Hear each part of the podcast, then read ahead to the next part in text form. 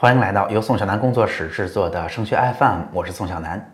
那今天又是我们的答疑节目哈，那。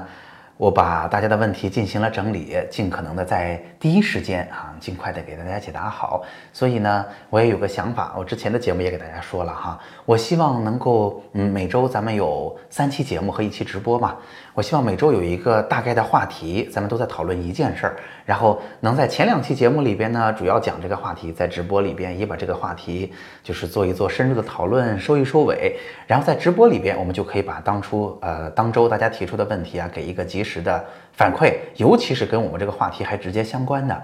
然后，如果可以的话，我们会在周五，也就是每周的第三期节目当中，把大家的问题啊直接给大家一个回答，尽可能的不要让大家的问题拖太久哈。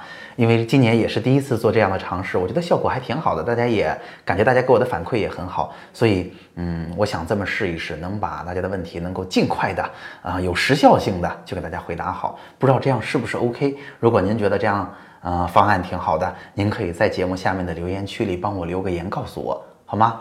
好，今天我们继续解答的是跟大家高三复习当中学习方法有关的问题哈。我们开始。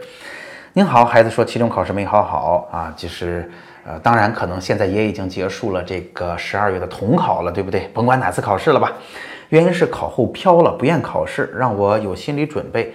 成绩马上就出来了，让妈妈有一个心理准备，打个预防针，这个是什么心理状态呢？如何纠正？怎么激励呢？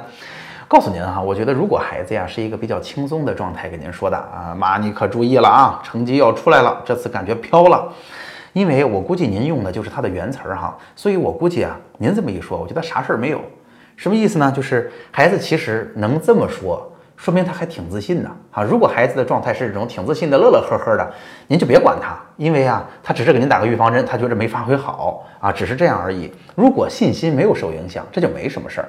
那如果孩子给您说的时候是非常怯懦的，是非常小心的，嗯，是觉得自己自信心受挫了的啊，有点有点不敢跟您说话的，如果是这样，我觉得反而是要小心的。啊，如果是这样呢，可能成绩在他心目中变得特别特别重要。如果这一次没考好，可能他脑子里还有别的东西在，比如说我考不好，不只是这一次考试没考好，不只是我要去总结这次考试问题出在哪儿，很有可能还有其他的东西，比如说我我如果没有考好，让我的父母多失望啊。我如果没有考好，我老师不得啐我一顿啊？我老师得怎么看我啊？如果没有考好，我在同学里边多么抬不起头来呀？我的长辈的期待、殷切期望多么达不到啊？如果有这样的情况，我认为应该及时的去沟通处理，因为这个事儿不能拖着，就是不能让他里边心里边除了考试以外的这些其他的观念不断的给家施加压力啊。所以您做做区分，如果是第一种状况，您就不用理他，这说明孩子很自信，只是让您打打预防针，别让您吓着就行。那另外一种情况呢，我认为。就应该及时的去跟孩子沟通，告诉他后边那些事儿问题都不太大哈，别用那些事儿给自己本来已经考不好，已经需要去呃整理结果，去再次出发了，不要给他施加额外的压力了哈。好，宋老师您好，高三的孩子说数学课上怎么也听不懂了，可怎么办呢？啊，这个东西我觉得，如果孩子真的听不懂了。啊，如果孩子真的听不懂了，我倒是觉得是不是可以考虑去补一补课？原因是我一直都在说哈，提高成绩的角度就四个啊，这是我自己的知识结构哈，基础知识、学习方法、应试技巧和考试心理。那在一轮复习当中，如果有一个学科是我们之前的瘸腿课。啊，那我们应该解决的问题是把这一科原来没听懂的知识彻底听懂。那如果你已经不错了，一轮复习里边应该建立起自己的知识结构，就是再上一个台阶。那您说的这种情况，我如果从字面理解，不是心理问题的话，我觉得。上课如果真听不懂、跟不上了，那说明这个学科仍然瘸着腿呢，仍然就是我们理解这个学科的知识有压力。如果是这样，其实课外补课是比较管用的。如果课上老师讲的比较快，或者一遍我们没听懂，我们不如让其他老师再给我们来一遍啊，或者讲慢一点也好，或者这个老师可能讲的更好、更浅显易懂也好，都是可以的啊。这个懂和不懂这一块儿是上辅导班最有效的内容。当然，我建议您。啊，去找辅导班的时候，也跟老师具体说清楚，就是我们来是因为这个学科上课听不懂，我们需要老师能把知识帮我讲讲懂，再来一遍，或者甚至让孩子能够掌握之后，呃，初步的建立建立知识结构。因为啊，现在有很多高三的老师，呃，尤其是课外辅导班的老师也会偷懒啊，就是来了我就给你做卷子，做完卷子我给你讲题，那他他这个时间花的还是比较容易的。但是孩子这样做下来收获并不是特别大啊，建议您想清楚这事儿，并且找辅导班的时候也跟老师把这个目的说清楚。好，咱们再往下。孙老师，孩子这次周练考得不太好，他跟我说自己不够坚强，只只要有不会的题，一下子就不愿意做了，自己的目标又达不到了，一下子就泄气了，这该怎么办？如何让孩子增加自信心呢？告诉您哈，这个读完了，我有一个典型的感受，我认为啊，您应该去听一听我给大家讲的怎么去制定目标。呃，这是一个特别典型的问题。然而，其实我在后台看着数据，我也会发现，大家其实对于制定目标这件事儿并不重视。但事实上，很多孩子的问题都是来自于这儿。您看哈，为什么？看到一个不太会的题，一下子就不愿意做了，自己的目标又达不到了。其实啊，在考场上，如果咱们单纯讲道理啊，咱们不管心理活动，那不会就不会呗，看下一个呗。但是为什么孩子不会这样？是因为他心里是有目标的。这个目标有可能是这次考完试，我最终要拿到多少的成绩，这是一种可能。其实还有其他的可能，大家能想到吗？就是有的时候，老师在班上会给孩子们制定一些其他的目标，可能孩子们也会想到，他会把考试拆得很碎。你比如说，我多长时间需要把啊这个选择做完，多长时间需要把简答做完，就是每一个题型大概要多长时间完成。这不光是考试整块的时间完成整块的试卷了吧？其实这个目标想达到，在考试当中有没有压力？有的吧。然后有的同学，呃，有的老师还会这么说，就是你做到一部分题目的时候，这些题啊，咱平常都练过，做到这些题的时候，到这个位置的时候都是简单题，你不应该不会做啊。如果不会做，你考试你就肯定不对了。那有些同学，你比如说到这儿了，就发现这题咋不会呢？平常到这个位置都是简单题啊，我都能做出来呀，顿时心理压力就特别特别大。这也很正常，但是我必须得说哈，就是这这个这些想法都不一定对哈。我我建议不要给自己乱定目标啊。一个是就是长远的目标来看，怎么定会让自己的心情会比较好，有一个好的复习状态，能给自己激励。这我在之前之前的节目里边就讲了，您回去看我之前的节目。另一方面，我严重的建议大家在考场上，在一门考试当中，不要乱给自己设定小目标。就像我刚才说的，什么时候应该完成哪种题型啊，在什么位置的题不应该丢分啊，都少弄这些事儿。原因是在考场上，我不光要答着题，我还得琢磨这么复杂的问题。哎呀，而且每一个如果没有拿到，我在考场上做这个题的时候就知道我的目标完不成了，这多泄气啊！所以我觉得您遇到的这个问题啊，八成就是这么个事儿。啊，我把这个道理给您说清楚了，您可以放给孩子听一听。我觉得应该纠正这个观念啊，就是在考场上他做题的节奏不及预期，根本不是问题，这说明我们那个预期有问题啊。我们应该有一个更好的应试的方式。如果大家关心，我之后可以做节目给大家说。那另外就是，如果是考场外的这个目标的预期，明显这个目标就是我说的典型的坏目标，这个目标反而压住了我们。怎么定一个好目标呢？我在那个节目里说清楚了，您回去找哈，是在播客节目的更新当中哈。好，咱们再往下看。孙老师您好哈，安徽考生的家长，呃，孩子在读高三，嗯，一轮复习当中成绩起起落落，甚至越来越往下掉。孩子也知道努力，自己情绪看起来也还好，多少有点压力，有时候都回来跟我们聊天，我们也说是不是学习方法需要调整一下？孩子总是强调。学习好的孩子脑子好用，智商高，自己没那么聪明，数理化最后大题是拿不到满分的，没办法有高分，或是遇到不会、没做过的就束手无策了。哎，说实话哈，您问这个应该怎么跟孩子谈？说实话，我觉得如果是我见到这个孩子，我应该先鼓励他。我觉得这个孩子脑子非常清楚，而且他能够把这些事儿，这些事儿其实是他不太擅长的事情，对不对？他能把这个事儿描述的这么明白，说明他的信心没有受挫。您想想看，是不是这样？我不知道，嗯，在在节目前的就是家长也好，同学也好，您看到这期节目，您是不是这种感觉？孩子能给你描述我的不足，说明他敢说，说明他不怕，对吧？所以我觉得，如果我跟孩子沟通的话，第一，我先要肯定他这种自信心；第二，我认为他这么说也是对的。每个人是有天赋的不同的。而且呢，我绝我要告诉你，绝不是咱们现在遇到这点状况，就是你的天赋不如他们好，就是他们这辈子的成就比你大，不是，是因为高考就这么考，弄得我们很无奈。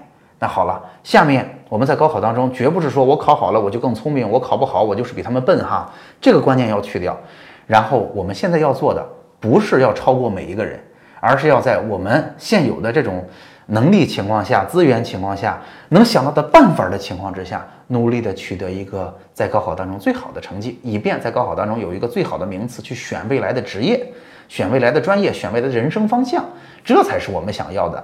你想想看，如果只有那些最聪明的孩子才能在高考当中取得最好的结果的话，那是不是整个社会就应该被这些状元们统治着呀？其实根本不是，对不对？当然，去一个好学校总体上来讲是管用的。所以我想告诉你的是，就是如果我是我的话，我会把孩子说的这些全肯定掉。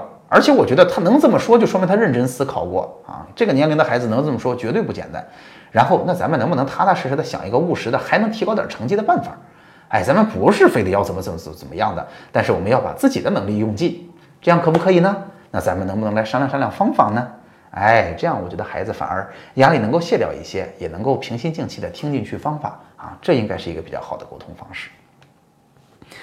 好，孩子选科选的是物理、地理和历史，数学和物理是弱项，孩子很着急。呃，成绩好的时候五百八，接下来应该怎样学才有希望提分呢？哎，在上一期大一的节目当中，我给大家回答了数学和物理啊，学习方法很像，而且他们俩的套路是特点是。你如果入了门，你掌握了怎么学这个学科，你分数提高啊，它的空间是比较大的。但是哈，如果你一直都不入门，就是你不会学这个学科的话，其实非常非常郁闷。就是你如果没有进这个台阶儿，你就会发现怎么提高都很困难啊。你比如说五百八十分，其实分数不低了哈，但是会不会出现这种就是呃时间有限，学了这些，哪怕是在一个学科里边，时间花在了这些章节，最近这些东西前面的就忘啦。或者遇到难题就突破不了啦，这些东西都非常常见，怎么办呢？我其实已经该在直播节目当中给大家讲过具体的学习方法了，对不对？我建议您呢，呃，可以打开我的公众号“宋小南工作室”，中间那一栏叫做直播回放，您回去找我讲学习方法的那一期直播，啊，我相信对您会很有帮助的啊。好，静水浅流啊，您好，嗯，我女儿数学成绩一般。数学老师当班主任对他不是很欣赏，这个很容易打击他，请问怎么办？他在重点班班上人才济济，我觉得这是一个天大的问题啊，天大的问题。就是我负责任的说哈，如果孩子从小到大遇到的都是优秀的老师，这个孩子不一定会成为一个优秀的学生。但是如果碰到一个就是非常讨厌的，无论是他三观不正，还是他跟孩子的交流特别生硬，他不懂得沟通的话，一个老师就能把一个孩子毁了。啊，所以如果老师经常打击他，他还是班主任，他还一直在班里，他们的关系还不能够去改变，没法消失的话，我觉得这个事儿就要命了啊！千万不要小看了这个老师对于孩子的影响。好了，怎么改善呢？我的建议是这样的，哈，就是如果这个老师啊是懂得沟通的，我觉得这个可能性不是很大哈。如果懂得沟通，老师不会这么办的。我觉得就应该无论是孩子还是父母去跟孩去跟老师沟通孩子的真实的体验。啊，就是老师，你这么说，我是觉得有点受伤害，是之类的这种体验。但是您说的这个，我觉得八成老师是不那么敏感的哈。我告诉您怎么办？我认为一个比较有效的、可能有效的方法是这样的：孩子不要出面，爸爸妈妈去沟通。沟通什么事儿呢？既不要顺着老师说，哎呀，老师说孩子这不对那不对，我也都接受啊；也不要给孩给老师说，哎呀，孩子这这这个怎么说？就是刚才我说的孩子也受挫了，也受打击了，也怎么样？不用，告诉大家怎么说哈。您去了就照死里夸夸老师啊，然后都说这些话是孩子说的，说孩子在家里你不知道对你老师，你不知道对你有多认可，他觉得你人又帅，教学教的又好，你看把咱们班带的又又又这么有水平，反正您到时候跟孩子商量啊，就夸的要非常的具体直接，所有的人都喜欢别人啊对自己的肯定，对不对？好了，然后再提孩子的嗯这个这个我们想解决的问题。就是孩子，也一直想把这个学科学好，他打心眼里啊，特别希望得到您的肯定，因为啊，您在他心目当中特别重要，他特别尊重您。所以，老师，您能不能想想办法，帮帮我的孩子，看看他怎么弄才能更好一点？他自己也憋得不行了，他想学好，就是不知道怎么办。您想想看，老师第一得到了充分的肯定表扬，而且他是来自孩子嘴里的。第二，孩子是向他求助的，对不对？人们其实哈，我觉得大多大部分的老师都是愿意帮助别人的，就是他觉得自己很重要啊。当然，我们不是故意的要要要去这么这么这么去算计人家哈。但是我觉得，就是能给老师这么一个感觉，那老师怎么想啊？您想想，如果您是老师，您怎么想？哦，孩子私下这么认可我，你别管我，我这时候对他是什么感觉？孩子那么认可我，孩子还特别想上进，那我反正我不一定能够嗯变成他愿意接受的沟通方式，但是我至少愿意努力的试一试，给他一点帮助吧。大家想想看，对不对？所以，嗯，很多家长呢跟我说，都是去跟老师解释啊，去跟老师提问题、提要求。我跟您说，这个套路不太正确，老师也不一定能听得进去啊。因为毕竟大家，嗯，您您每天在家里看到孩子的不容易，孩子把这些话都说给您听，老师一下接受不了那么多信息。所以我建议您哈，用这样的方式沟通。虽然这可能是您第一次听到这种方式，但是我想告诉您，应该还是挺有效的，好不好？咱们再解答一个哈，然后因为这期节目的时长又差不多了，那再解答一个，咱们就呃在以后的节目当中继续为大家解答哈。然后感觉您说的学习方法挺好的，请问怎么才能学好语文的文言文哈？我想这样告诉大家。您有没有发现，对于语文这个学科，我一直都在说它是个无底洞啊！我给大家整理出的语文能够提分的方式，是不是都是还能够抓到规律的？我负责任的说哈，我一直都在告诉大家，文言文这个事儿啊，其实短时间内解决不了，短时间内解决不了。嗯，而且呢，我认为如果这个事儿是我们不擅长的，您会发现，您为了提高文言文阅读，为了提高它这一块的成绩，所要付出的时间和努力，远比其他的地方的分数要大。啊，所以它付出时间的性价比并不高，但是我还是告诉您，如果想要提高文言文，应该怎么办？但说实话，做到挺难的。第一的第一个办法就是把高中课本上学了的该背的都背过啊，就是，嗯，因为大多数我们高中课本上的文言文都要求大家背诵的，而且这里边都有很多的具体的词词义的解释呀，一些背景的知识呀，这些都要求大家背，那大家该背还是要硬背，是吧？第二呢，我觉得其实还是要。各种读，为什么呢？这东西，就真的靠积累了。因为咱们不可能在高考当中考到一篇咱们过去读过的一模一样的东西。那文言文这东西又又不是那种像数学知识一样，它逻辑结构那么清晰的，你就是没读过，你能不能读懂，就是你会不会的问题。所以积累再去背也很重要啊。其实这就是我们所说的典型的那种。那种有点玄学的文科部分，就是它就是需要你的大量的阅读，就是文学素养的积累，才能给你带来好的结果的。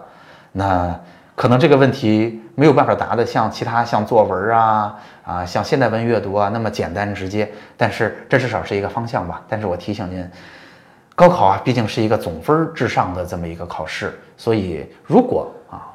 提高文言文阅读，它的性价比或者付出的时间和收获的分数相应比较少的话，我认为应该把时间优先花到其他学科的其他位置去，好吗？好，那今天的内容咱们就到这儿吧。今天呀，给大家解答的也都是跟大家的高三复习相关的问题。那之后咱们的问题还会在其他的节目里边继续为大家尽快的哈有时效性的解答好。好，那今天的节目就到这儿，我们下期再见。